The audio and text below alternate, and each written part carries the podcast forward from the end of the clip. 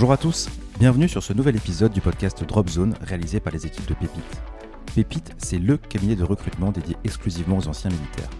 Conscient que la transition professionnelle se prépare comme une mission opérationnelle, nous avons créé le podcast Drop Zone où toutes les deux semaines, nous recevons un nouvel invité, ancien militaire, nous partageons son parcours de reconversion, ses bonnes pratiques mais aussi sa vision du monde de l'entreprise.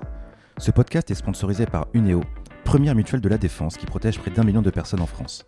Complémentaire santé ou encore prévoyance, Uneo accompagne ceux qui s'engagent au quotidien, dès la signature de leur premier contrat et même après leur engagement militaire. Vous êtes militaire en reconversion ou ancien militaire à l'écoute de nouvelles opportunités? Rendez-vous sur le site www.pepite.work Papa Echo Papa India Tango Echo Whisky Oscar Romeo Kilo pour rejoindre notre vivier de candidats. D'ici là, bon podcast. Salut à tous, bienvenue sur Dropzone. Euh, Aujourd'hui, euh, on reçoit euh, David. Bah, David, je te propose de, de te présenter. Bonjour à tous, bonjour, merci pour, pour votre accueil. Alors c'est David Rocher, 33 ans, je suis un ancien militaire parachutiste du premier CP dans, dans l'armée de terre.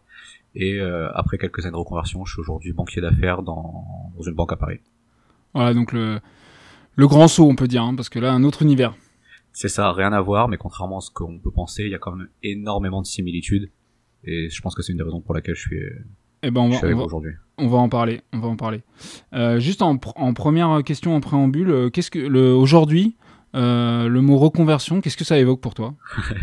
Alors là, j'ai pas d'hésitation, ça évoque sacrifice. Sacrifice, pourquoi? Parce que vous avez un, un cadre de vie, vous avez une rémunération, vous avez un emploi stable, et la reconversion, on sait pas, on sait, on sait parfois où est-ce qu'on veut aller, mais on n'a pas forcément conscience de toutes les étapes qu'il va falloir faire pour atteindre nos objectifs. Et euh, selon la reconversion, dans mon cas par exemple, bah, fallait être prêt à faire 7 ans d'études, à, à manger des pâtes, Ouais, in- int- intéressant, mais sans regret. sans regret. Alors là, pas, pas, pas la moindre hésitation. Ok, parfait. Euh, alors on va, on va revenir euh, pour commencer sur, ton, sur ton, ton- ta carrière, ton parcours militaire. Euh, à la base, qu'est-ce qui t'avait motivé à, hum, à, à rentrer, à rentrer dans l'armée? Un rêve de gosse. Euh, moi, depuis tout petit, déjà quand j'étais, je sais pas, en CE2, CM1, euh, la maîtresse, qu'est-ce que tu veux faire plus tard? Commando parachutiste.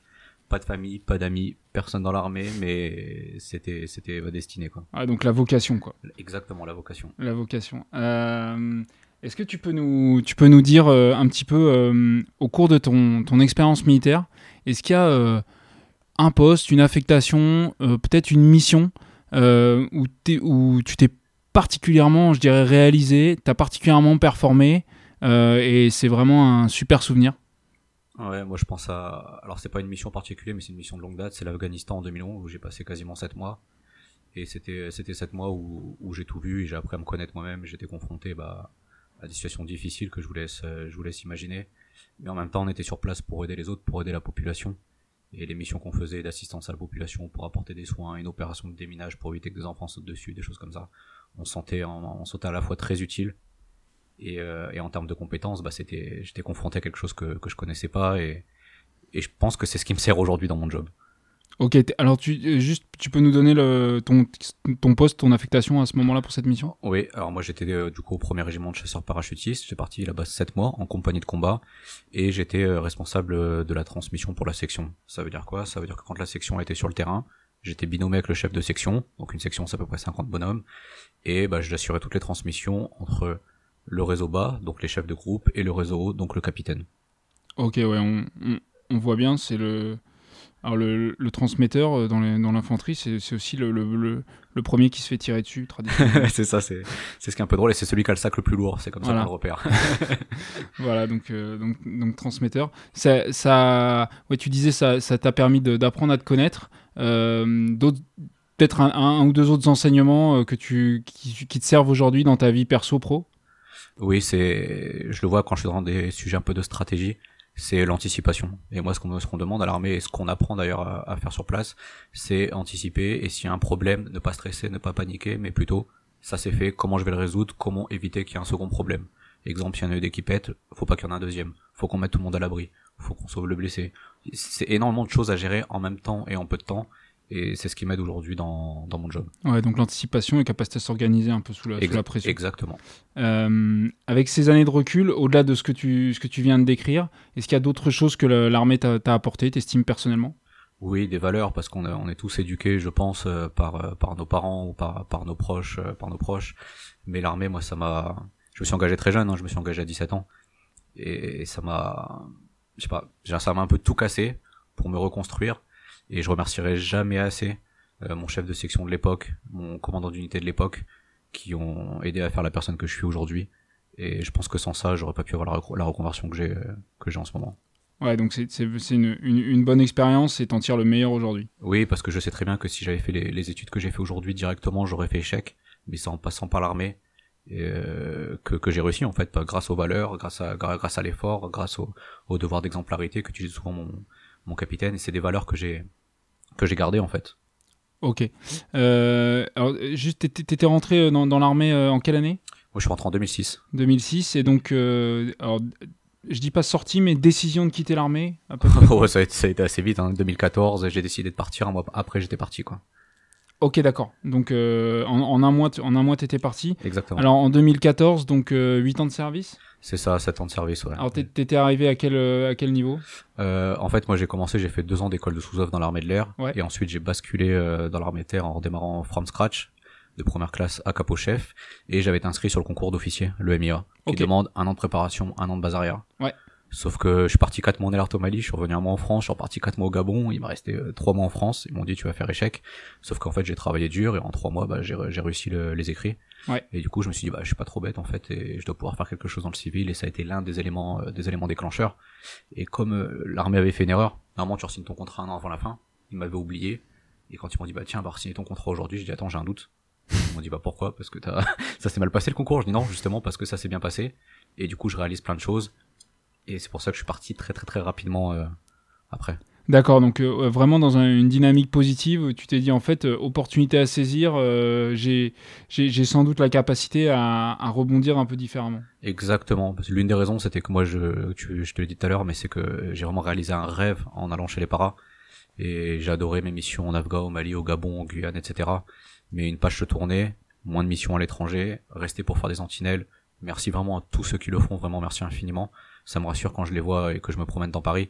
Mais c'était pas pour moi. Et du coup, c'est pour ça que je me suis dit qu'en fait, c'était, c'était un mal pour un bien et, et aujourd'hui pour un très grand bien. Ouais, Ok, donc, euh, donc top. Euh, donc t'avais 25 ans? Euh, ouais c'est ça, 25 ans, ouais. Ah, donc c'est. En fait, t'avais déjà une première vie euh, à un âge où seulement certains commencent à travailler. C'est ça, c'est le parallèle avec tes amis, c'est le parallèle avec tes amis d'enfance où Voilà, tu finis ta première vie pour commencer tes études quand eux la finissent pour entrer dans le milieu pro. voilà. Euh, alors, tu nous as dit ça a été rapide. Euh, qu'est-ce que qu'est-ce que t'as fait pour euh, pour préparer cette euh, cette sortie de l'institution? Bah, je suis allé, euh, comme beaucoup, au bureau reconversion. Et comme j'étais militaire du rang, ils m'ont dit, tu veux faire quoi, vigilat au champ, ou euh, je sais plus, mais quelque chose de, ou passer un permis poids lourd. Ai dit, moi, j'ai pour projet de, de reprendre des études. Ils m'ont regardé avec des gros yeux en me disant, euh, des études pour un militaire du rang, euh, c'est pas possible. Ou alors un BTS en AFPA, donc des formations qui, qui permettaient pas de, de, de réussir ou d'atteindre mes objectifs. Donc du coup, bah, je dis, bah tant pis, s'ils veulent pas m'aider, bah je vais m'aider tout seul. Et bah je suis parti j'ai postulé dans différentes écoles et après bah j'ai j'ai commencé ma reconversion comme ça donc euh, tout seul. Et j'ai été quand même très accompagné par euh, par l'ONAC au départ. Comme j'ai une VM en, en Afghan, euh, du coup j'étais ressortissant de l'ONAC et ils m'ont accompagné euh, euh, Alors, le- déjà financièrement. Le le- l'ONAC, si tu peux si tu peux préciser. Ouais, pardon, c'est l'Office national des anciens combattants Ouais. et et des veuves euh, des veuves de guerre aussi je crois. Alors eux, tu eux, tu t'es ça ça, c'est- ça, c'est intéressant. Euh, est-ce que tu- est-ce que tu peux nous en parler un petit peu? Tu t'es adressé à eux euh, en direct? Non, c'est euh, un intermédiaire qui nous a mis en qui nous a mis en relation. Euh, et euh, je suis tombé sur deux personnes euh, deux personnes exceptionnelles, Frédéric et Frédéric et euh, et mince, j'ai un doute. Michel non, je suis, je suis vraiment désolé. Euh, Enfin, en tout cas, deux personnes exceptionnelles qui m'ont accompagné, qui ont, contrairement à la, au bureau conversion, ils m'ont dit quel est ton projet pro, qu'est-ce que tu veux faire, et, Alors, comment, et comment on peut t'accompagner. en Eux-mêmes fait? étaient anciens militaires. Elle non. Ouais. Euh, Christine, pardon, Christine. Elle non, mais lui, Frédéric, oui, était un ancien militaire, un ancien militaire qui avait, euh, je crois, été blessé aussi euh, à l'étranger. Ok. Donc en fait, euh, il y avait un feeling et les deux étaient très complémentaires parce que lui, il avait le côté militaire où on se comprenait et elle très administrative, très proche, etc. Et là, c'était un binôme de choc qui m'a qui m'a bien accompagné. Ouais. Ça, ça c'était dans ta région, c'était sur sur Paris. C'était à Toulouse. Moi, à je suis de. ouais. Oui, enfin, t'étais à Pamiers, donc on rappelle, hein, au Alors- premier régiment chasseur parachutiste. Exactement, le premier régiment de chasseurs parachutistes était à peu près à une heure au sud de Toulouse. Et comme j'avais passé le concours officier en filière économique, je Mhm. me suis dit que j'allais me lancer dans les études au départ en filière économique. Ouais. Aucune école veut de toi parce que t'as pas fait de cours depuis 5 ans, etc. T'as un bac STI en candidat libre. Et je leur ai dit, si c'est pas sélectif, bah prenez-moi, je travaillerai plus que les autres et on verra ce qui se passe. Et c'est pour ça que j'ai commencé à la Toulouse School of Economics, euh, bah à Toulouse du coup. et j'étais suivi par l'ONAC de Toulouse. Ok, alors euh, sans rentrer, le but c'est pas là de, de parler des montants, mais euh, l'ONAC t'a accompagné pour le financement de ce projet? Oui, alors j'avais pas besoin de, de gros montants, mais quand on quand on part de, de l'armée, militaire durant, etc., il n'y a pas forcément non plus des, des gros moyens et pas de reconversion. Donc euh, pour l'achat de, il m'avait aidé sur euh, sur quelques centaines d'euros pour l'achat de livres, par exemple, au départ. euh, Alors c'est des prêts? pour que je puisse suivre. Euh, non, pas prêt. euh, c'était un don. ouais. Ok, ok, d'accord. Euh, et il y, a un- il y a un dossier qui est. Je te pose pas mal de questions parce que c'est pas forcément quelque chose qui est très connu. Euh, donc euh, il y a un dossier qui est lourd à monter? Non, non, pas du tout, parce qu'en plus on est on est très accompagné. Donc euh, c'est juste en fait euh, quel est ton projet pro, qu'est-ce que tu veux faire, et après il voit si ça rentre, euh, si une logique, si ça rentre dans, dans le budget, etc. Après pour être suivi par l'ONAC, il y a- deux conditions, je crois, c'est soit avoir une VM, la croix de la valeur militaire, ou soit avoir été blessé. Et c'est pas ouvert euh, à, à ceux, ceux qui ont seulement la croix du combattant? Ah peut-être, si si peut-être ouais. À Bon, confirmer, à, vérifier. à confirmer, ouais. à, à vérifier. euh, le... Si si, c'est parce que quand on a la VM, on a obligatoirement la croix du combattant, et peut-être que c'est comme Voilà, ça. que donc, euh, et même si vous êtes euh, opération extérieure, normalement la croix du combattant, euh, avec Ouais. une certaine ancienneté, vous l'avez. Ouais. Donc euh, intéressant sur l'ONAC. Et ils sont présents partout en France, hein. ils ont des bureaux, des antennes un peu partout, donc euh, quel que soit là où vous êtes localisé, mon conseil c'est aller les, aller les voir au moins pour discuter. On va contacter les. Et ils ont un réseau, hein. donc euh, c'est bien, ils te mettent en contact avec d'autres assos qui peuvent aider. Enfin c'est, faut, faut, faut appuyer sur ces réseaux quand on part, c'est important. Ouais, on va y, revenir.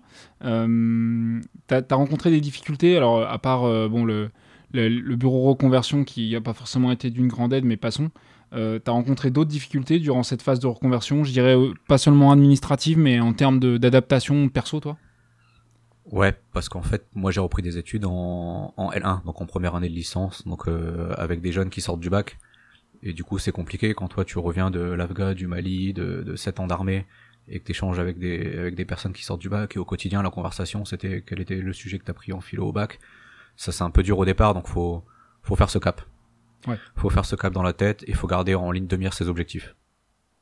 Ok. Euh, et alors, euh, alors, sans être indiscret, comment, comment tu finançais ta vie euh, sur cette, euh, sur cette phase-là? Parce que du coup, tu, tu pouvais plus travailler à côté. C'est ça. Je pouvais plus travailler à, à côté, je pouvais pas faire de, je pouvais pas faire d'emprunt pour des raisons personnelles. Mais du coup, euh, j'ai, gratté le chômage pendant deux ans. Ok, d'accord. Non, non, mais il n'y a pas de. J'avais le droit, j'avais le droit, j'avais le droit au chômage, donc pendant mes deux premières années, ça m'a aidé. Et ensuite, je voulais très rapidement retrouver le monde du travail.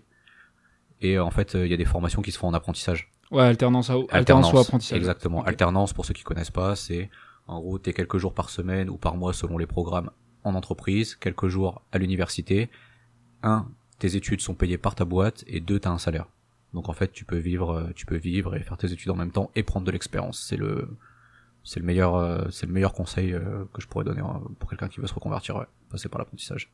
Ouais, ok, très bien. Et c'est vraiment de plus en plus répandu. Donc, Ouais, et dans, et dans toutes les filières. hein. c'est dans, dans, dans tout type de métier. Euh, il y a quelques, il y a 15 ans avant, ça avait une vision un peu dégradante quand on disait apprentissage, c'est quelqu'un qui arrive pas trop, alors qu'aujourd'hui non.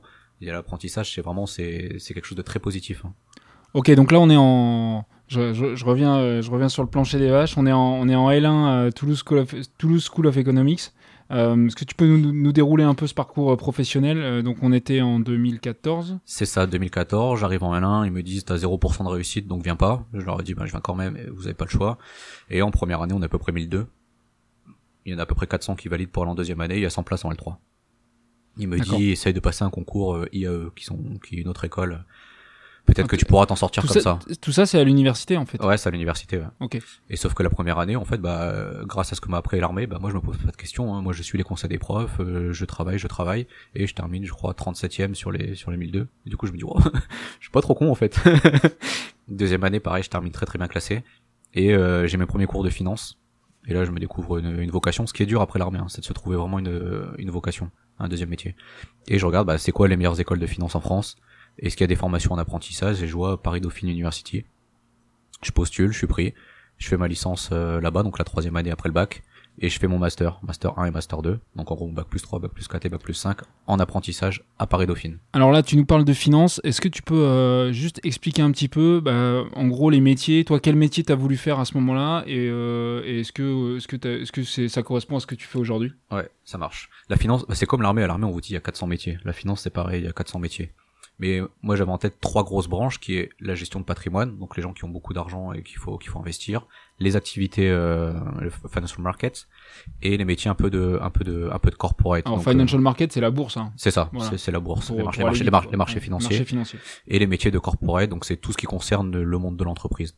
Et je me suis dit bah j'ai trois ans d'études, je vais découvrir ces trois milieux. Donc après je me suis donné les moyens, mais j'ai fait ma L3 chez donc ma troisième année après le bac chez euh, Edmond de Rothschild. J'ai découvert la banque privée. En alternance. En alternance. Exceptionnel. Ma première année de master chez HSBC dans les activités de marché financier en alternance. Et mon master 2 dans la banque d'affaires du Crédit Agricole. Dans des, un métier qui s'appelle le LBO, c'est acheter des boîtes avec de la dette. Euh, pareil, en alternance. Donc comme ça, j'avais vraiment un scope euh, très large et j'ai pu voir les trois principaux gros secteurs et développer mon réseau euh, dans le monde de la finance. Alors pour ceux d'entre vous qui veulent être entrepreneurs et racheter une entreprise, euh, appelez David. le, LBO aujourd'hui, c'est quand même une bonne formule. Ouais, c'est clairement. Euh, D'accord, donc tu as vraiment, grâce à grâce à cette, à cette alternance, pardon, ça t'a permis d'avoir une vision un peu un peu complète, un peu large, ouais. et d'affiner toi ce que tu voulais vraiment faire toi. C'est ça, c'est qu'en fait un projet pro, c'est pas c'est pas début de reconversion, je sais ce que je veux faire à terme. Non, ça se dessine en entonnoir en fait, parce que vous allez faire des rencontres et avoir des, opportunités au fil de l'eau. Donc moi, quand j'ai découvert ces trois gros milieux, j'ai su que je voulais aller dans les fusions-acquisitions. Fusion-acquisition, c'est quoi? C'est acheter ou vendre des entreprises. Si quelqu'un a une entreprise à vendre, il vient me voir et je lui vends euh, euh, au meilleur prix, on va dire, et je me charge de tout le process et de trouver des acquéreurs potentiels. Et à l'inverse, quelqu'un qui veut acheter, bah, je suis en mesure d'aider une entreprise ou en particulier à acheter une entreprise. Et tu prends une et, et, toi tu, prends la, la banque prend une com sur le sur, la valeur euh, sur, sur la valeur de l'entreprise. exactement. Ah. Et euh... tu nous disais tu nous disais excuse-moi tu nous disais que t'as, as, au, tout au long de ce parcours euh, tu as eu l'occasion de rencontrer des gens d'échanger vachement. Euh, comment ça se passe ça? En fait, en tant qu'ancien militaire, l'avantage c'est que ça attire l'attention des collaborateurs, surtout dans des dans des milieux où il y en a pas beaucoup. Donc c'est très facile euh, d'aller vers les gens et de dire voilà, on se connaît pas tu travailles dans telle équipe, euh, j'aimerais beaucoup déjeuner avec toi. C'est des conseils que m'avaient donné mes managers. Chaque semaine ou une fois par mois, tu te fais un déjeuner avec quelqu'un que tu connais pas. Un déjeuner à la cantine. Un ami par jour. Et c'est exactement. Et je faisais ça, et du coup, je rencontrais, du coup, j'en apprenais sur la personne, je partageais mon expérience, et bah, ça permettait bah, de, de développer le réseau, puis après, t'invites un after work, et puis tu développes ton réseau, etc. Et c'est comme ça que ça marchait petit à petit. Faut, faut apprendre à parler, ce qui est, ce qui est dur un peu au départ. Il faut apprendre à, à parler de ce qu'on a fait. Et, et, ça, ça, ça, ça, a été une pas, ça inné. Oui, parce qu'en fait, euh, en tout cas moi dans le régime où j'étais, on t'apprend à, à, être humble, à pas trop parler de ce que tu fais, etc. Et, à pas trop le dire. Donc en fait, faut savoir en parler. Moi, j'en parle par passion parce que encore aujourd'hui, euh, j'ai adoré ce que j'ai fait. J'ai réalisé un rêve. Donc moi, je, je, je, le vis encore quand je le raconte. Mais il faut faut trier ce qu'on raconte et, et, y mettre les formes et, garder du recul dessus. Mais les gens sont très intéressés par savoir euh, comment que ça se passe. Et dans le milieu professionnel, ils posent des questions plutôt intelligentes sur ton expérience. Alors, je suppose que tu as, appris euh, au fur et à mesure à, je dirais, à civilianiser ton discours pour, euh, pour euh, éviter les abréviations, les acronymes que personne comprend et savoir expliquer. C'est ça, et puis le détail, le niveau de détail dans lequel tu rentres ou pas, le type de mission que tu peux raconter ou pas. ce qui est... Et le discours est différent entre quand vous allez à un entretien, quand vous discutez avec vos collaborateurs. Hein. Faut, faut, c'est l'expérience en fait qui, donc, il faut pratiquer. Exactement, il faut pratiquer, il faut pratiquer avec euh, avec des proches. Ouais, je répétais 20 000 fois, 20 000 fois avant de avant d'aller à un entretien. Hein, mais... ouais. euh, toi, de, de, je dirais euh, perso, euh, famille, amis, t'avais un, un réseau qui était bien implanté ou je dirais à la base hein, Non, zéro. Moi, je suis arrivé à Paris, LinkedIn zéro contact j'ai créé LinkedIn qui est le réseau euh, professionnel que je vous conseille à tous de à tous de créer de commencer à développer. Donc je suis arrivé avec zéro contact zéro personne. Je suis premier de ma famille à avoir le bac. Même la famille un peu élargie euh, je suis premier à aller en études supérieures. Donc en fait je suis parti vraiment de from scratch. Donc ce qui est encore plus dur parce qu'en fait t'as personne pour t'accompagner. Aujourd'hui peut-être qu'il y a dix ans ma mère elle disait à ma sœur je suis pas ton frère alors qu'aujourd'hui bah elle m'appelle quand elle a besoin de conseils sur un CV une lettre de motivation euh, un entretien préparé. Voilà et ça Ça, euh, venir de, de, là où, de là où tu partais, euh, ça t'a pas empêché aujourd'hui d'avoir un métier où tu te réalises pleinement et où euh, tu as, trouvé aussi ce que, ce que tu cherchais? Moi, dans ma tête, c'est tout est possible. Les seules barrières qui existent, c'est celles que vous mettez vous-même. Ok, bon, faut travailler un peu quand même. Ouais, ah bah, ah, ah, après, après, après, on n'a rien sans rien. On n'a rien sans rien. On n'est pas commando sans faire le stage d'avant. On n'est pas militaire sans faire ses classes. Enfin, il y a, il faut, faut, faut croquer un moment ou un autre. Mais en tout cas, les seules barrières, c'est, c'est nous-mêmes. Alors aujourd'hui, euh, est-ce que tu peux nous parler un tout petit peu de ton, ton, métier euh, Quelles sont tes responsabilités Et puis, euh, bah, comment ça se passe un peu en, de façon assez synthétique, hein, mais pour qu'on comprenne bien ce que tu fais Ouais, bah, c'est un, métier, déjà qui est, très exigeant et qui est, qui est, pas, pas facile à accéder. Si t'as pas fait le top 5 des business schools en France, tu passes pas les screenings au niveau du CV par exemple. Donc c'est important de faire des bonnes écoles compliqué d'aller directement sur bonne école, mais il y a des étapes à franchir. Donc tout à l'heure, je m'étais arrêté à Paris-Dauphine, mais après Dauphine, j'ai fait le MBA HEC Paris, qui est un top 10 mondial. Donc déjà, avec le militaire et le, et le, et, HEC sur le CV, ça, ça, ça crédibilise le parcours. Et ensuite, c'est un métier qui au quotidien, tout est à faire dans l'urgence.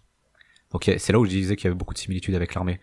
Euh, chaque journée ne, ne se ressemble pas on sait que le gros du process, j'ai une boîte à vendre, j'ai une boîte à acheter. Oui, parce que du coup, sur les trois faire, mais sur les trois possibilités, celle, celle vers laquelle tu t'es orienté aujourd'hui, c'est ce qu'on appelle la fusion-acquisition. Exactement, la fusion-acquisition, le M&A, quand on dit en anglais. Voilà, merger, and acquisition en anglais. Exactement. Et, et c'est un métier qui est très très très très exigeant parce que je commence mes journées à 9h30 le matin et je finis en général entre 2 et 3 heures du matin, euh, parfois plus tard. Euh, C'est très euh, c'est très particulier comme comme comme environnement, mais c'est là où ma, ma, carrière de, de militaire et d'ancien parachutiste m'aide parce qu'en fait moi je me pose pas je me je me je le refais je ne me pose pas de questions. Il y a un truc à faire, je le fais. Euh, on perd pas de temps à débattre quand on reçoit quelque chose à 22 heures à faire, c'est on va perdre trop de temps. On le fait, on va gagner du temps. Euh, les dossiers partent un petit peu en cacahuète, réunion, on recadre tout ça, on sait qui fait quoi, que ça soit avec le client ou que ça soit en interne. Donc euh, mon, métier de militaire m'aide beaucoup sur ça. Aujourd'hui, tu as une équipe sous ta responsabilité ou tu es au sein d'une équipe, tu as des équipes de projet, enfin comment ça Alors, se passe? ce qui est assez drôle, c'est que ça ressemble euh, assez à l'armée parce qu'il y a des grades. Donc euh, à l'armée, vous avez capo enfin militaire du rang, caporal, caporal chef, les sous-officiers, les officiers. Ben en fait, nous on est stagiaires pendant pendant pendant les études. Après il y a les analystes pendant trois ans, les associates pendant trois ans, moi, je suis associé aujourd'hui. Ensuite, les vice-présidents pendant trois ans, directeur, je vais pas vous faire tous les grades, mais en gros, tous les trois quatre ans, on change de grade. Donc, euh, sous moi, j'ai euh, quatre ou cinq stagiaires et euh, trois quatre analystes. D'accord. À encadrer. Donc, c'est là où c'est bien, parce qu'en fait, on apprend à manager, mais d'une manière différente de l'armée. Parce que s'il fait une erreur, je vais pas le faire pomper dans les cailloux ou lui mettre une baffe. c'est c'est un monde à part. Mais ce qui est intéressant, et, et j'échange beaucoup parfois avec mes collaborateurs sur justement sur comment tu manages à l'armée, comment c'est ici. Et en fait, c'est de l'adaptation. Ouais, c'est ça. C'est, c'est, tu, tu t'es adapté. Euh... Et le militaire, c'est le couteau. Le militaire français, c'est le couteau suisse. Il s'adapte partout. Donc c'est et c'est ce qu'il faut faire dans, dans une reconversion, c'est s'adapter, retirer euh, ces expériences qu'on a fait avant pour les pour euh, retrouver, enfin trouver euh, comment. T'as eu des difficultés sur cette partie management? Non, jamais parce que je prends beaucoup de recul sur les sur les situations, je me mets à la place de la personne qui apprend et j'aime franchement j'aime enseigner. Enfin, j'aime apprendre, etc. Euh, je suis premier à vouloir apprendre et gratter des infos et à vouloir me former. Donc je me dis quand j'ai quelqu'un qui est motivé, euh, ce qui est dur, c'est quand vous avez un stagiaire qui est pas très motivé et qui se laisse crever, comme on, comme on dit à l'armée. Ça, ça, j'ai plus de mal à, diriger des gens comme ça. Mais dès que quelqu'un veut apprendre, je vais être le premier à l'impliquer partout et dans tous les sujets. Enfin, c'est passionnant même. Alors tu, euh, tu, tu, nous as dit que tu as été tu plutôt suscité une curiosité euh, bienveillante, je dirais, euh, dans les endroits où tu es, passé. Euh, il y a des fois où ça a été difficile d'avoir de, de, le béret rouge sur la tête? Franchement, tu l'avais plus, bien sûr. je l'avais dans mon sac. Voilà. Là, enfin, je rigole pas quand je dis ça. Moi, je l'ai dans mon sac tous les jours. Hein. J'ouvre mon sac comme ça, je me dis rappelle-toi d'où tu viens. C'est important pour pas pas prendre la grosse tête et rester et rester soi-même. Et penser à tous euh, tous mes frères aussi qui sont partis trop tôt. Mais euh, jamais, ça n'a jamais été difficile. Ça a toujours été facile. Alors parfois ça a des avantages parce que du coup il y en a qui ont un peu peur euh, parce que sur le CV t'es un ancien parachutiste qui a fait l'AFGA, etc. Donc du coup ils veulent pas trop te staffer, donc euh, donc tranquille. Mais en général c'est plutôt, euh, enfin pour mon expérience en tout cas c'est plutôt bienveillant à chaque fois. Ils te connaissent parfois sous l'ancien militaire parce que ça, ça tourne dans l'entreprise, mais c'est toujours ah bah j'apprécierais déjeuner avec toi pour discuter. Ah il y, a, y, a un pot, etc. Il faut saisir ces occasions en fait. Faut pas, faut pas être timide et il faut y aller. Et parfois c'est des gens qui sont à des années-lumière de toi et que t'aurais pas, t'aurais pas accès parce que c'est ton N plus 4 ou 5, quoi. Ouais. Donc N plus 1 plus 2, c'est, t'es super direct. Donc, euh, donc non, moi, j'arrivais, je me rappelle, j'avais un banquier chez Edmond de Rothschild, il regardait un film, il m'appelait le lendemain, il me dit, ah, j'ai vu ça, euh, euh, c'est quoi cette arme, vous l'utilisez toujours, etc. Je dis, bah, attends, on se prend un café, on en parle, etc. Donc, en fait, et ça a permis de créer des liens, en fait. Ouais, bien sûr. Et ça, et ça, et ça a aidé après dans les dossiers. Ouais. Mais vraiment, euh, les trois banques que j'ai fait, enfin, quatre, cinq, les cinq structures que j'ai fait depuis, euh, dans la finance, extrêmement bien passé à chaque fois. Euh, et pourtant, c'est quand même un monde très éloigné d'un régiment d'infanterie. Ouais, le seul euh, hic, mais c'était pas un problème pour moi, c'était pour eux, c'est que parfois, euh, comme nous, on a, c'est comme à l'armée, il y a des grades. Ça veut dire qu'un analyste, il est très jeune, puisque c'est juste après le stagiaire. Donc en fait, quand moi j'arrivais en stage, que j'avais euh, 29, euh, 30 ans, et que l'analyste disait, ok, est-ce que je suis légitime moi à 24 ans de commander ce mec-là? Et Ouais. en fait, bah faut aborder le sujet directement pendant l'entretien. Le plus dur, c'est d'avoir l'entretien. Après, l'entretien, c'est l'intelligence de situation. On y vient tout de suite. On y vient, on y ça vient marche. tout de suite. C'est- une bonne question. Euh, Allons-y maintenant pour cette partie vraiment, euh, tes conseils très pratiques. Ouais. Euh, je suppose que tu as eu l'occasion de passer pas mal d'entretiens vu, ton, vu ton parcours. Euh, si tu avais trois conseils en préparation d'entretien, ce serait quoi? De pas compter ses heures pour préparer l'entretien. Ça veut dire qu'un entretien, on n'y va pas les mains dans les poches. C'est, on regarde l'entreprise, on regarde sur internet ce qu'elle fait, on regarde son site internet, on regarde dans l'actu, on regarde les collaborateurs, on regarde sur LinkedIn, on regarde leurs dernières publications. Et en fait, il y a tout un travail de recherche qui est important à faire. Ça, c'est le premier. Faut y arriver, faut, faut, y aller, faut, faut, faut, vraiment maîtriser ça. ça, c'est, très important. Et ensuite, faut savoir parler de ses expériences. Ça veut dire qu'en fait, il faut savoir expliquer ce que chaque expérience t'a apporté. Si tu arrives, tu dis oh j'étais militaire, combattant par. Non, j'étais pas ça. J'étais un moment caporal chef. J'encadrais un stage de chef d'équipe de 50 personnes où je donnais des cours, etc. Et en fait, faut mettre en avant tous ces éléments-là qui sont valorisés dans le civil. Ouais. Ce qu'on appelle nous en finance des KPIs, c'est des c'est c'est des points clés. Il faut prendre une feuille et se lister. C'est quoi mes points forts? Qu'est-ce que j'ai fait qui était un peu différent de, de l'ordinaire? J'ai commandé des personnes. J'ai fait des trucs à risque. J'ai, je sais pas. C'est après c'est c'est chacun qui le voit de qui voit qui voit midi à sa porte par rapport à ce qu'il a fait, mais faut faut essayer de retirer un maximum de de choses sur sa feuille et les placer en entretien. Ouais, et les, et les placer dans le sens où la, la personne, l'interlocuteur va se dire euh, ok ça me parle quoi. Exactement. Et surtout, rester très humble et pas se vanter. C'est pas moi j'ai fait ça. Non. C'est dans le cadre de cette expérience, j'ai fait ça. Du coup, je pense que ce sera une valeur ajoutée pour pour euh, pour travailler chez vous. C'est c'est vraiment en fait c'est et c'est propre à chaque entretien un peu. C'est si quelqu'un po- postule dans différents secteurs ou différentes entreprises, c'est différents éléments qui sont à mettre en avant. Ok donc euh, pas compter ses heures pour préparer, euh, savoir présenter son expérience. T'as un troisième conseil? Non, pour moi le pour ouais enfin quand je disais euh, ouais, c'est un, un peu lié aux deux, mais c'est avoir quelqu'un euh, avec qui se préparer. C'est-à-dire que moi par exemple avec un ami, on faisait des simulations d'entretien, mais on n'en faisait pas une. J'en faisais peut-être 20 et pas attendre le dernier moment. Par exemple, je savais quand j'étais en année de master ce que je voulais faire en master 2 donc un an après. Bah, pendant un an, je regardais, je faisais des cas pratiques. Euh, tous les week-ends, j'allais à l'université avec euh, avec euh, avec mon ami, mais pas pour euh, travailler mes cours, pour travailler mes entretiens que j'allais avoir dans un an. Donc en fait, quand une fois on m'a appelé, on m'a dit est-ce que tu es disponible aujourd'hui? Je dis bah oui, j'arrive. Du coup pour eux, j'étais pas préparé, j'arrivais, sauf qu'en fait, j'étais préparé depuis un an et du coup, j'ai fait la différence. Donc en fait, c'est et ça revient à ce que je disais tout à l'heure, c'est l'anticipation en fait. Ouais, ouais, ok, bien vu. Euh, alors, euh, maintenant, on va se mettre dans la peau de quelqu'un qui est aujourd'hui euh, militaire, Ouais. qui décide, qui décide de, de quitter le service dans 12-18 mois à peu près. Ouais. On est donc on, on est là. Qu'est-ce qu'il qu'est-ce qu'il doit faire demain matin? Trois choses. Toi, tu lui conseillerais de le faire tout de suite pour commencer. Il va chercher du boulot. il aura pas de pension parce qu'il est jeune. Qu'est-ce qu'il doit faire? Définir son projet professionnel. C'est-à-dire qu'en fait, ce que je pense que l'erreur de beaucoup, c'est d'aller par exemple au bureau conversion et dire voilà, qu'est-ce que je peux faire, qu'est-ce que vous me proposez? Non, c'est pas ça. Si tu veux t'épanouir dans ta reconversion, si tu veux réussir, c'est pas qu'est-ce qu'on me propose, mais c'est qu'est-ce que je veux faire. Et si tu arrives à définir ce que tu veux faire sans barrière, c'est vraiment quel métier tu veux faire, qu'est-ce qui peut, quel secteur même. Et après, tu commences à creuser. Ça, c'est le premier point. Le deuxième, bah, c'est rencontrer, échanger avec des gens qui travaillent sur ces métiers-là.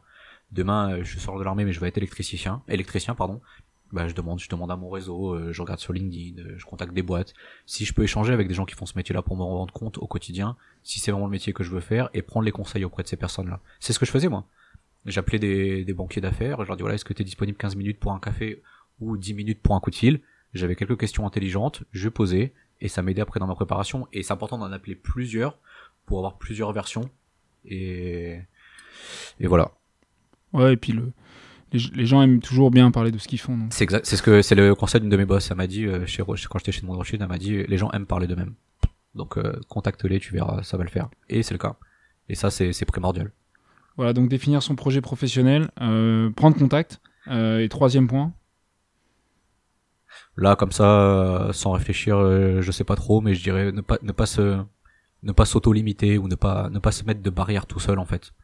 Ne pas se poser la question. Par exemple, moi au début du MBA, un billet ça coûte extrêmement cher. Je pouvais pas le financer. Bah non, c'était pas la, c'était pas la question. Ah, extrêmement cher dans les combien? 90 000 euros. Voilà. Du coup, je me suis dit bah non, c'est mon projet pro, j'en ai besoin pour, euh, j'en ai besoin. Faut que je le fasse. Je postule, je suis pris. En parallèle, je travaille sur comment je vais le financer. Mais faut pas, faut pas se mettre de barrière. Le, le mot c'est pas possible, faut le virer. Trois pièges que, que dans lesquels t'es pas forcément tombé, mais euh, dans les que toi tu penses qu'il faut éviter écouter les conseils euh, les conseils de tous les gens. Non pour mon cas oui. Parce qu'en fait si j'écoutais les conseils des gens souvent ils me disaient c'est pas possible. Donc quand je dis ne pas écouter les conseils des gens c'est ne pas écouter le conseil des gens ou le conseil c'est c'est pas possible. Pourquoi? Parce que souvent des gens quand ils vont vous recommander ou vous conseiller ils vont pas se mettre à votre place. Ils vont dire moi je serais pas capable de le faire donc je vais lui dire que c'est pas possible. D'accord. Échec c'est pas ça. C'est faut se mettre dans la place de la personne qui le fait et savoir si cette personne est possible de le faire ou pas et, et ça, c'est le conseil que que je donne à tout le monde, c'est c'est d'avoir un peu confiance en soi quand même. Ouais. C'est euh, je sais d'où je viens, je sais ce que je veux faire. Quelqu'un me donne un conseil, je le prends, je l'analyse et je le regarde s'il est cohérent ou pas. S'il est pas cohérent, poubelle. S'il est si c'est quelque chose qui est pas argumenté, poubelle. S'il me dit c'est pas possible, poubelle. S'il me dit c'est pas possible pour telle raison, je regarde les raisons. Peut-être qu'il a raison hmm. et j'en discute avec lui. Mais du coup, je vais trouver une solution pour pallier ses problèmes. C'est ça, c'est un problème, c'est pas en fait demi-tour. C'est il y a un mur, je le casse.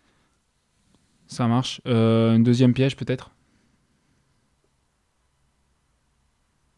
Bah, le deuxième piège, c'est pas pas se reposer non plus sur sur ses acquis en se disant que que tout va être facile. C'est pas parce que vous avez une carrière euh, une carrière brillante que ça ça va ça va être ça va ça va être brillant. Une carrière avec quelques problèmes que va y avoir euh, des difficultés aussi. En fait, c'est faut avoir dans la tête que c'est que c'est une deuxième vie et euh, et c'est à vous de la et c'est à vous de la diriger en fait. C'est pas faut pas attendre que ça vienne euh, des autres. C'est à vous de la créer en fait. Ça c'est vraiment important et c'est clair. C'est pas c'est pas donne-moi un job, euh, je vais faire une entreprise ou, un chasseur de tête, donne-moi un job. Non, tu vas le voir parce que tu as des questions, etc. Tu as des messages à faire passer, mais c'est à toi de diriger, c'est à toi de faire tous les efforts et c'est à toi de d'accélérer tes dossiers, c'est à toi de tout faire en fait. C'est vraiment se, c'est se prendre en main. Ok, très bien. Euh, merci beaucoup David pour, euh, pour ce partage, partage d'expérience vraiment, vraiment très riche. Et bah, vous avez compris, un hein, no limit et puis au boulot quoi. Merci beaucoup. à bientôt. Merci d'avoir écouté l'ensemble de cet épisode sponsorisé par UNEO, première mutuelle des forces armées. Si vous êtes militaire en reconversion ou ancien militaire à l'écoute de nouvelles opportunités, n'hésitez pas à candidater pour rejoindre le vivier de candidats pépites. Services, industrie, luxe, transport ou encore grande distribution.